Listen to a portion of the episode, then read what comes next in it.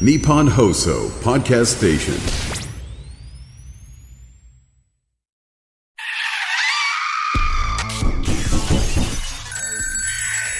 島田秀平とオカルトさん島田秀平とオカルトさん。怪談都市伝説占いさまざまなオカルトジャンルの専門家をゲストにお招きしディープなお話を伺っていく島田秀平とオカルトさん第135回の配信ですゲストは前回に引き続き怪談家アミさんですお願いしますアミです。よろしくお願いいたします。なんで今回高音のボイスで言ったんですか？あ、いやそんなことです。前回ねなんかはい。お願いしますみたいな。いや、いつも若干ふざけてましたけど。じ。いやふざけてない。今回別の意味でまたふざけてますよね。そんなことないです。あの、はい、一生懸命です。一生懸命やってます。毎日一生懸命。はい。毎日やってます。はい。はい、こちらです。メールがねあの届いてまして不思議体験。あ。ちょっとね届いてますんでちょっとご見解を伺いたいと思います、お願いします。でラジオネームこちらエルビスさんからいただきました。ありがとうございます。男性の方ですかね。はい、えーこれは自分が高校生の時の話なんですがある日家族は自分以外いとこの結婚式に行くとかで自分一人で実家で留守番をしていました。ほというのも当時自分は資格を取る勉強をしていて次の日が試験日だったので一人黙々と勉強していたんです。気づけば深夜2時ぐらいになっていました。あーそろそろ寝ようかなという時急に小さなメロディーのような音が聞こえたんで音が鳴っているところを探ったところ自分の部屋の隣にある小さな物置から鳴っているんです。その物置3年ほど開けておらず恐る恐る戸を開けるとメロディーが大きくなり間違いなくこの中から鳴っていると確信しました。適当に段ボールを漁っていると中から出てきたのは有名なアニメキャラクターの目覚まし時計で誰もが知っているテーマ曲が音程を外しながら鳴っていました。えー気持ちが悪かったんで電池を抜こうと思い裏返してみるとなんと電池が入っていなかったんです。びっくりしてしまいとっさに放り投げてしまいました。よく見ると時計の針は深夜2時を指して固まっておりメロディーも消えていました。えー今までもね不思議な体験は少し経験していましたがその一つをご紹介させていただきました。なんかこうねえなんだこれ鳴ってる？と思って裏返したら電池入ってないってこれゾッとしたでしょうねう。最高ですね。最高そう亜美さんもねあの麻痺してて怖い話聞くと怖いって言わないんですよね、うん最高です、最高ですね 出ましたねはい、最高ですね。やっぱり電気系の話多いですね。電気系なねんでしょうね。なんかあと、まあ、今回はね、うんアニメキャラクターって話でしたけどはい。子供のおもちゃはい。とかでこういう話やっぱよくありますよね。ありますね。何なんでしょうね。なんかそれこそ、なんか僕の、えー、と先輩の芸人さんなんかも、えっと娘さんの、えーおもちゃの人形がライトを持ってるタイプかなんかで、うんそのライトもあのスイッチを入れるとパンって明かりがつくらしいんですけど、それが真っ昼間に勝手につき始めたりしたらしいんですよねは。あ触ってもないのに。でそれがなんかその方は階段とか興味ないからなんか娘のおもちゃのライト勝手についてましたってなんかつぶやいてたんですけどいやいや怖い話ですねっつって盛り上がったっていうのがあるんですけど。ありますよね。はい。あとあのほらセンサーとかでね、あはいはい。急になんかこう動くみたいなおもちゃとかもありますけど、ね。あれがねいきなりこう動き出したとか、はい。誰もいないのに、うんうん。僕なんかそのなんかいろんな現象が起きてた家に住んでたことがあったんですけど、ええ。その時に怖かったのが夜中の2時か3時か忘れましたけどそれぐらいにうわーんって聞こえてきて、うん。あれと。でドア2枚ぐらい隔てて向こうで聞き覚えはあるっちゃあるなと思って洗面台行ったら僕は普段使ってるドライヤーが勝手に風めちゃめちゃ出てたんですけほどその出し方はオフの状態からなんか冷風みたいなのにまずカチッてやって。うん。でちょっと出る音符にカチッてやってめっちゃ出る音符にカチッってこの3段階やんなきゃいけないはずなのに、はいはい、めっちゃ出てたんですよ。ブワいきなりーンってはい。もうあのいきなりもうその段階になってたわけですね段階になって。たんですよ。そんなことあるってなりましたね。なんかドライヤーの話もなんかありますよなね。んかありますね。はいあ。そうかいや僕今その話聞くまでは、はい子供のおもちゃ系結構多いなっていう印象とあとあの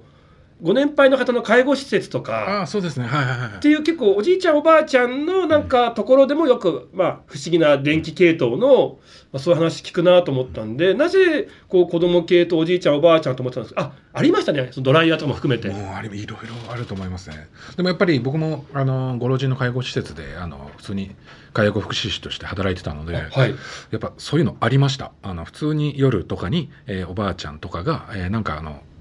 ピンポン押せるんですよ。ええ押してお部屋に行ったらなんかあの普通にオルゴール鳴ってたり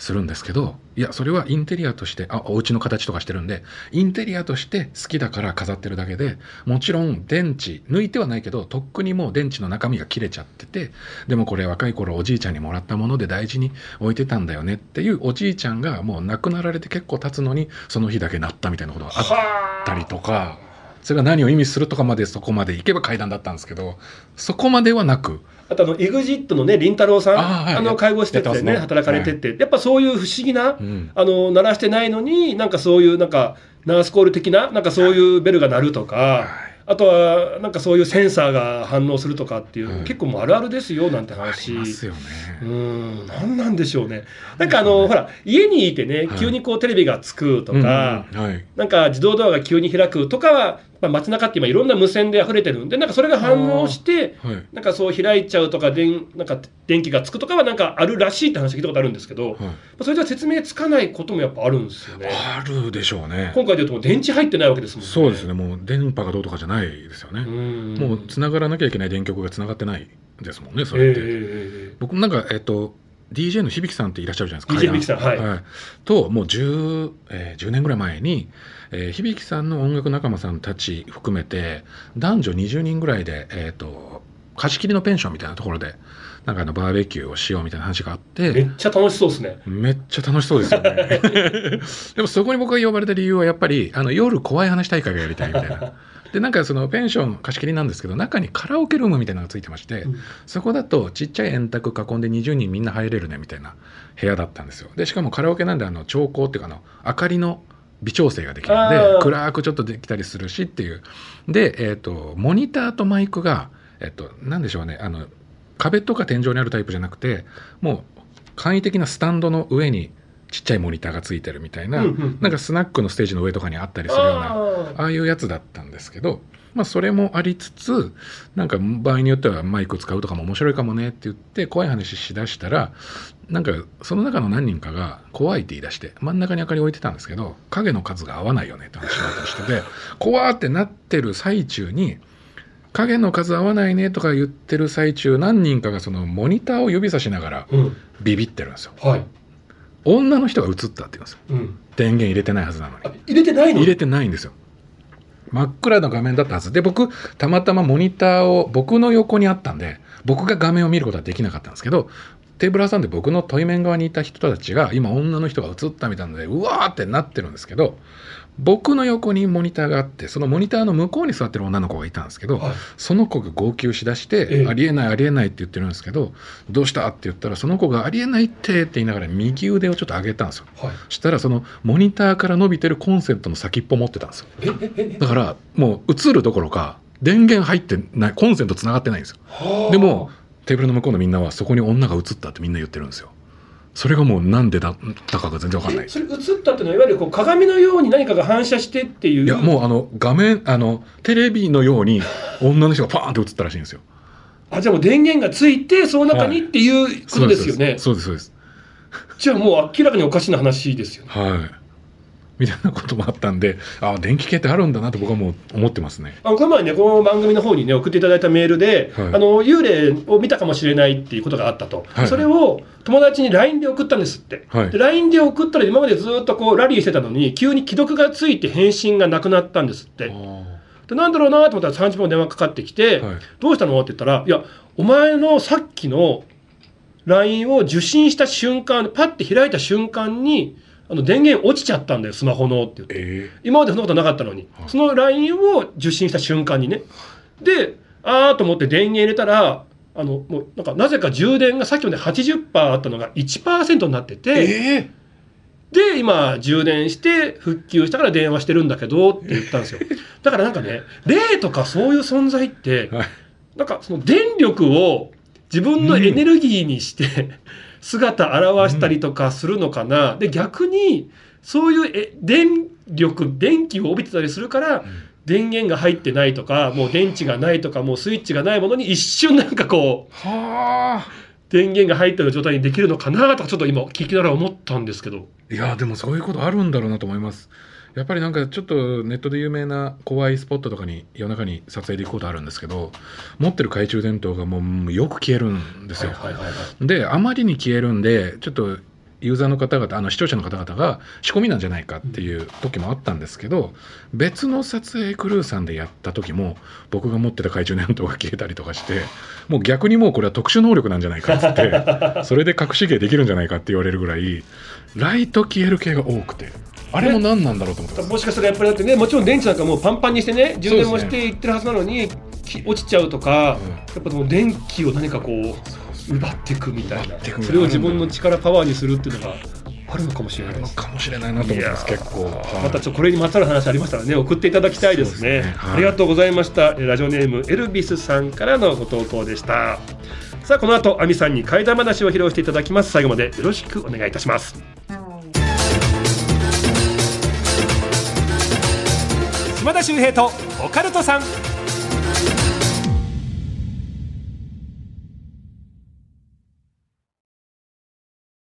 ようこそ闇の世界へ。それはこの街のどこかで誰かが体験した秘密の物語。怖いライトゾーン。福原遥がご案内します。詳しくは日本放送ポッドキャストステーションで。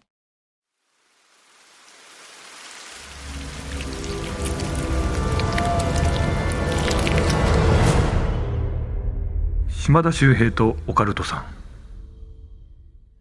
それでは怪談家亜美さんに怪談話を披露していただきます。お願いいたします。よろしくお願いします。また例によってちょっとあの面白がってもらえるんじゃないかなと。特にこういう番組をあのお聞きになられてる方々は面白がってくれるんじゃないかなみたいな変わり種のお話がございまして。ほんと皆さん耳超えてますからね。え そんなタイプの話もあるんだとか、まあそういうリアクションいただけるんでなんか亜美さんありがとうございます。いやーあると嬉しいなと思いましてという。のも僕が本当に個人的に面白いなと思ったお話がいくつかありまして、はい。で今回はですね、えー大分県に普段お住まいだという若い男性の方が教えてくれたお話になるんですよ。はい。で彼ですねお弁当屋さんに、えーお勤めになられておりましてですね。そこのお弁当屋さん、まあ、彼以外にも従業員さん何人もいらっしゃってで、えー作りというかまず、えーお店の一番前というか、えー自動ドア透明のものを、えーウィンと入ると2歩3歩分ぐらいだけ、えー長さがありましてそこにカウンターがある。でそのカウンターにはですねお弁当のメニューが書いてあるで、えー天井近くにも書いてある。うん。っていう中のそのカウンターの内側で毎回接客をする。で振り向くと後ろがキッチンになってましてそこで、えーキッチン担当の方々が調理をするという。そのカウンターに立つことが彼とにかく多かったんですよね、はい。で彼含む、まあ、キッチンのみんなもそうなんですけどお弁当屋さんで働いてるといわゆる一般的な皆さんが、えーランチタイムと呼んでいるような時間帯に自分たちがランチを食べれることはほぼないらしく、まあ書き入れ時というか、まあ、一番にぎわう時間なんである程度それが落ち着いた、えー14時過ぎとかぐらいに食べに行くことが多いんですよ。はいってなってくるとそこから何食べようかなと思ったら空いてるお店少ないんですよね。ああそっかランチタイムじゃないですもんねはい、そうなんですよ。で、近所で、もうだからもう基本的にはもう長く勤めてるんで、空いてるお店を把握してるんですよ。うんうんで、何食べようかな、空いてるのはあそことあそことあそこの中から、あ、今日はうどんだなっていう、まあ、口だったんで、あ、じゃあお店出て、すぐ向かいの、えー店が並んでる中のあそこに、えーおうどん屋さんあるから、そこ行こうと思って。で、カウンターから外に出れないんで、一度お店のこの建物の裏側側の裏口からですね、で、出て、この区画をぐるっと回って表通りに出て、そこから、えーお店のすぐ近くにある、えー、対面の、えー商店街のうどん屋さんに入ったんですよね。はいで、うどん屋さんに入るとですね、まあランチタイム終わってますから、お客さん全然いなくて、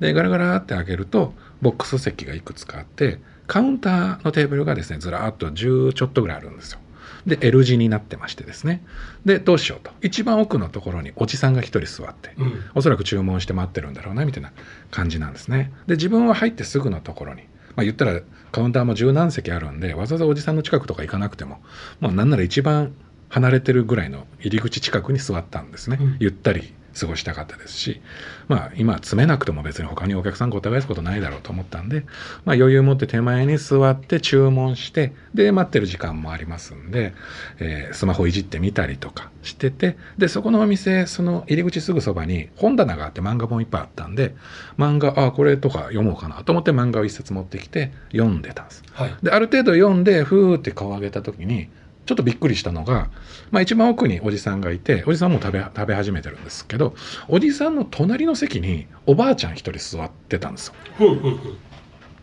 あれとこんな 10, 10席とか空いてるのにわざわざ隣行くかね。まあまあ奥だから詰めたのかなとかでも別に良くない？とかって思うんでやっぱ気になってチラチラおばあちゃん見てたんですあでもよく考えたらあれかそのおじさんのそれこそ知り合いの方とかあのお仲間さんなのかもしれないなとかそんなことを考えながらだったんで自分の料理が目の前に出されてからも食べながらそんなことを考えながらチラチラそのおばさん見てたんですね。そしたらそのおばあさんをその白髪ででなんかピンクのワンピースというかもうあの肩から膝下ぐらいまでの1枚のこの服を着ておられましてで足元にちょっと大きめの白い紙袋を3つ置いてるんですよ。はいまあ何の方か分かんないですけど、まあ、おじさんの知り合いの方とかそういうことなんだろうなと思ってたらおじさんがですね、えー食べ終わって器をちょっと高いところにごちそうさまでしたって置いてお金払って出てったんですよ。おばあさんそこにまた座ってるんです。うんあ知り合いじゃないんだ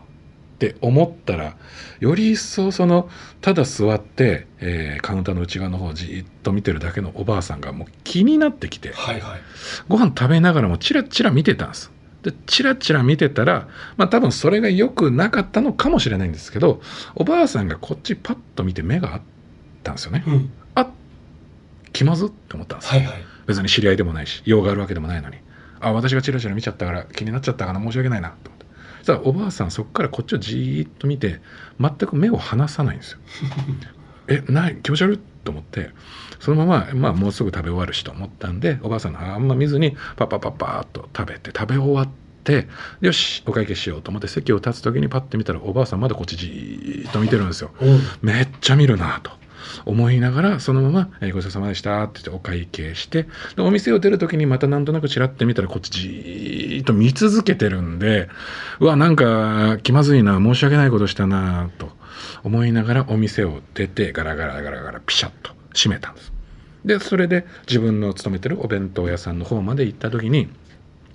お弁当屋さんの前ぐらいまで来た時にパッと振り返っておうどん屋さんまだ見えるんで何だったんだろうなあのおばあさん気持ち悪かったなとかと思いながら一回お店の前を通り過ぎてその区画の裏側の方建物の裏口から中に入ってで他の従業員におばちゃんたちいるんでちょっとねあの世間話の感じでこの話をしようかなと思ったらちょうどそのタイミングでお客さんがパッパッパッと来ちゃったもんですぐにあのカウンターに「交代します」って入って接客してたんですよね。するとまあ時間がもう夕方なんで一回お客さんが途絶えるタイミングがあったんですよ。そうなると無理してカウンターに立たなくても振り返るとキッチンっていうぐらいの距離感なんでカウンターから一歩二歩中に入ってキッチンでみんなでちょっとだべったりすもう正直するんですね。みんなで普通の会話をしたりもする。おばちゃんたちと喋ってたんです。手を止めて。でそれでも、えー、とすぐに気づけるようにキッチンスペースにもモニターがついてまして、はい。そのモニターにはですねその入り口のガラス戸の外が映るアングルカウンターの内側から、えー映してる入り口の外を映してるアングルのモニターがあるんですよ。これがあるんで中で食べてても、えーあお客さん来たなと思ったらそれを見てふっともう23歩行けばいらっしゃいませって言える距離なんですけどもなんとなく視界に入ったそのモニター誰かいるのに気づいたんですよ。お店の中には入ってきてなくて自動ドアのガラス戸が閉まってる状態うんのそのガラス戸の外側にピンクのワンピースああのおばあさんだ足元にはあの白い大きめの紙袋が3つの状態でそこに立ってるんですよ。はい。あなんでここに？って思ったんですよ。さっきじーっと見られてかといってこのお弁当屋さんに入るところは見られてないはずなのにえたまたま？なんで？と思ってて。それより違和感があったのが自動ドアの目の前に立ってるのにドア開いてないんです。なるほど。怖っ！と思ったらよーく凝視したんです。足元に白い紙袋3つとピンクのワンピースの感じであおばあさんだってすぐ気づいたけどよくよく見たらそれ腰から上映ってないんですよ。あれ？なんかこの雰囲気でおばあさんだと思ったけどこれよくよく見たら上半身映ってないじゃん！ぐらいに思ってでまあでも一応映ってるってことはそこにいるってことでもう今こっから23歩行けば見れる場所なわけですからそのままパッとカウンターの方まで行ったら誰も立っってないんですよ。うん。ええ一応この話をまあそのお他の従業員のおばちゃんとかと喋ってて何なんだろうねって話になったんですけどその日から夢にそのおばあちゃんが出るようになってしまった。でこの間もなんか夢の中でこっちになんか来ようとしてるとか。でこの間も夢見ちゃったんですよって話を聞かせてくださったんですけどはい「亜美、さんね」と「この話怖くて夢でおばあさんだって最初は気づかなかったけどなんか 2, 2回3回も見るとまたあのおばあさんだって分かっちゃうじゃないですか、うん。またあのおばあさんだって思った時足元の紙袋2個になってたんですよ。で次に夢に見た時足元の紙袋1個になってたんですよ。大丈夫ですかねこれ？みたいなこと言われたんです。でもしかしたらこれなんか俺取りつかれるとかなのかなと思って夢だけど夢じゃないのかなと思ったのが夜中になんか自分が寝てて右向いて寝てたら背中の後ろで気配みたいなってうん。あれ？と思ったら金縛りででも眼球動くからそっちに目線やったらあのおばあさんが自分を覗き込んでたんです。自分の部屋で暗い中覗き込んでたんです。ただそのおばあさんこっちを覗き込みながら白い紙袋に手を入れてなんかその「ダメダメダメ」みたいなことを僕に話しかけてきてたんですよね。それは夢なのかどうか分かんないんですよね。っていう話だったんです。それを僕は聞いてあこの話面白いな。えー、その夢夢あくまで夢は夢だからもしかしたら関係ないかもしれないけどでも3個だった紙袋が2個になって今1個なんですよね、この後どうなるんですかね。ってその彼との連絡が途絶えて僕もこの話どっかで喋ろうかなと思ってたら喋る前に1ヶ月後ぐらいに彼から連絡来てはい「亜美さんね久しぶりに夢にあのおばあさん出ましたおばあさん今度は朽ちた神社みたいなところからこっちをじーっと睨んでるんですよその足元紙袋2個になってました何なんでしょうねっていうお話です全然わかんないという。いやオチが落ちてない謎のお話。本当アミさんの階段って、は例えば普通のまあねまあ、はい。もちろんすごい体験で今回その話なんですけど、うん。なんかおばあさんが、まあ、あのうどん屋さんにいてそこからお店の前に来たって言ってね、あと夢に現れたとかっていうことでああじゃあきっとついてきちゃって、うん。どんどんどんどん自分の方に迫ってきてるんだねで終わる。はいことが多いんですけどそこにこの紙袋っていう謎の存在があって謎ですよねだからそのもう一個なんか、まあ、面白みというか、はい階段好きであれば好きであるほど何それってこう前かがみになっちゃうような要素、はい絶対最後放り込んできますよね。なんかねそういう話が好きですね。はい。でしかも今回で言うと321でねカウントダウンしてるからあはいこれゼロになっちゃうわと思った後、はい2にまた戻ってるっていうねそれがなかなかはい。普通だったらゼロになるんだろうなと思いながら聞いてたんでびっくりしました。だからね本当にそれが命で、ね、よくそのマリオかける3とかツインビーかける3で3期2期1期、はい。あこれ次なくなっちゃうと思ったらワンナップしてるとかね。でそれも命ってことでもなさそうだし、うん。で1でもうやばいなと思って今度2に増えた時っていうのはいつもと違う表情をおばあさんがされてるわけです。そうなんです。よねはい。とんでもない形相で睨んでる。しかもなんか朽ちた神社の中からっていう。意味わかんなすぎて。そうなんですよ。何なんでしょう？何のメッセージ？はい。うん。わかんないですけども、あのうどん屋さんの時点であれなのかなと。その自分を見える人がいたってなったのかなとか。そうでしょうね、はい。なんか言いますもんね、はい。霊感ある人が、はい。霊見えるんだけど、もう見えてないふりをすると、はいはいはい。やっぱり霊っていうのは寂しい存在だから、自分のことに気づいてくれる人を常に探してるんだ、だから自分のことが分かったっていう人がいたら、そこについてくんだみたいなところで、やっぱりうどん屋さんで見えたってことは、霊側からしたら、あこの人、だからお店の前まで来た、そこはなんか分かるんです。よ、今までの自分のね、はい。いろんな話を聞いた中でも、紙袋。入ってこないのも不思議で自動ドア開かないとかも面白いなと。思ってますね。確かに。かこれ。だからなんかいろいろ考えちゃうなんか素敵な話だなと思ょっとましぜひね、あの、聞きの方で、こういうことなんじゃないのとか、た。はいはいはい。なんか、なんでもいいから答え欲しいです。こ答えもないんだけど、はいきっともしかしたらね、僕こう思うんですよ。はい。あのー 偉そうにね、階段聞いた後にこうじゃないか、ああじゃないかってね、考察したがるじゃないですか。はい。だけどそもそも霊って何も考えてないんじゃないのっていうパターンもあるんですよねはいはいはいなんかだから僕らなんか整合性取ろうとしたりとか合理的に考えようとしたりしそうですけど、うんそういうのは関係なかったりするのかなって思いますよね。ただの暇つぶしでやってるだけとうんだかったり、はい、意図はなかったりっていうできることをやっただけだったりとかなんかいろいろあるのかなとは思ってますけどね、ただ意味わかんなすぎますね。はあ、ただめっちゃ怖かったですね面白いですね。ありがとうございます。さあみさん3回にわたってねゲスト来てくださいましたけども、本当お忙しい中いやいやとんでもないです、はい、だって、えーもう11月入りましたよ。いやありがえー今月末ですよね、もう大きなイベント、はい。もう一度しっかりと教えていただけますか？はい、えー、11月27日に、えーお台場の方で、えー開催させていただきます、えーこちらのイベントがですね、えー渋谷のオーイーストさんというところで、えー9年やってきた、えー渋谷怪談夜会というイベントがですね今回10周年ということで渋谷を飛び出してお台場の ZEP ダイバーシティで10周年公演をさせていただきます、えー怪談だけじゃなくていろんなエンタメ要素を盛り込んだ、えーイベントとなっておりまして出演者もですね普段怪談をお仕事にしてないような方々ばかりが、えーモデルさんだったりアーティストさんだったりいろんな方々が出るような。声優さんとかね。さあ今回で言うとそうですねはい声優さんが出たりとかっていう、そういう方々のちょっと貴重な意見だったり貴重なお話だったりなんかね会場に集まった皆さんでお泊まり会のような空気になる非常に楽しいイベントでございますのでよければ11月27日お台場の Zepp ダイバーシティ、えー来ていただけると嬉しいなと思っております。よろしくお願いします。あの皆さん危ないのが、えー怪談のイベント、えー、 Zepp ダイバーシティなわけないよねって思う方いるかもしれないんですよね。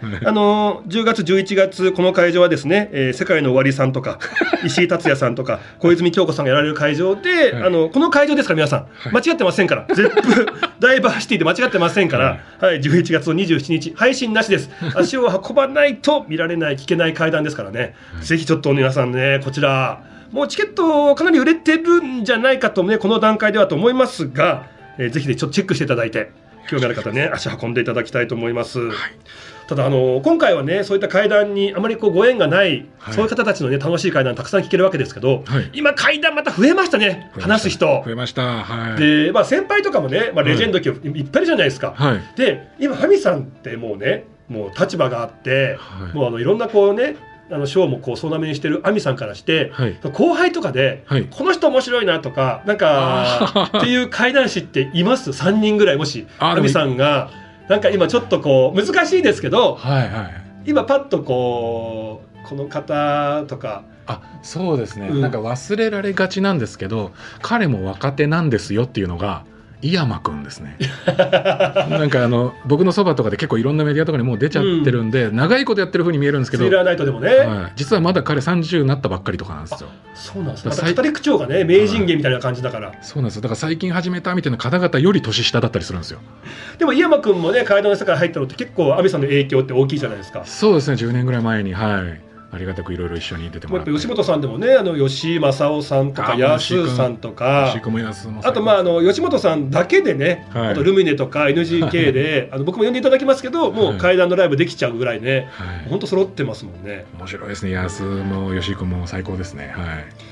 えあとじゃあ2人あまあまあその2人3人とか言うのもあれですけど、はい、あでもや安と吉井君がでもまさにそうかもしれないですね。あはい、吉井君特にあのもともと僕はもう十数年前から吉井君とはよく共演してたんですけど。だってあの人ゾッとする話から出てますから実は。出てますよね、はいなんですけど多分なんか影響を受けちゃったりうんしちゃうので、その喋るだけじゃ済まなかったりするのでお仕事セーブしてったらしいんですけど、封印してたというか、はい、それをなんかあの今年に入ってあの割と全開でやってるので。今 YouTube とかも全開ですよね。なのでなんか僕からしたらなんかなんか数年越しになんか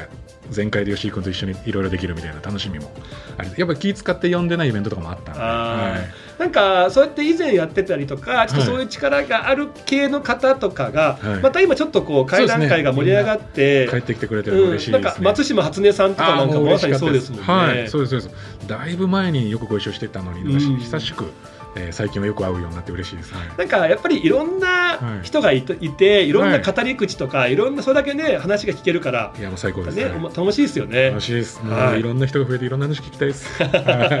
いさあ皆さん11月の27日です。ゼップダイバーシティ渋谷会談夜会10年分のありがとう。チェックの方よろしくお願いします。いや3回にわたってね皆さん聞いていただきましたよ会談を。亜美さんありがとうございましたありがとう。ございます。島田秀平とオカルトさん次回もよろしくお願いします島田秀平の開運ワンポイントアドバイス。さあ11月入りました。冬物をねこれから買うなんて方多いと思うんですけども今日はねラッキーカラー。その年のラッキーカラーについてお話をしていきたいと思います。ちなみにね2023年今年のラッキーカラーは、まあ、開運的に紺色と緑色と言われてました。なんでね、え2023年、ね、このラッキーカラーですからこういうね冬物を買ったらいいと僕は思うんですがただ皆さん考えてください。あと2ヶ月しかないんですよ。でせっかく冬物買っても来年もうすぐ2024年入っちゃいますよね。となると来年のラッキーカラーの洋服をとか小物を買っておくとまあね、えーあと2ヶ月で終わってしまうよりも長く使えていいんじゃないかと思うんですね。そこで今日はどこよりも早い2024年来年のラッキーカラーお伝えしておきたいと思います。ぜひ冬物を買うという場合結局ねあのお正月以降もねずっと着ると思いますんで、えーこの今から言う2色のラッキーカラーをね参考にしてほしいと思います。2024年来年のラッキーカラーは黄色と青。はい。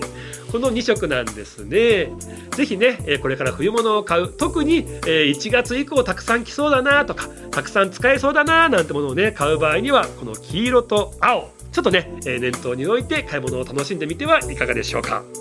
島田秀平とオカルトさん。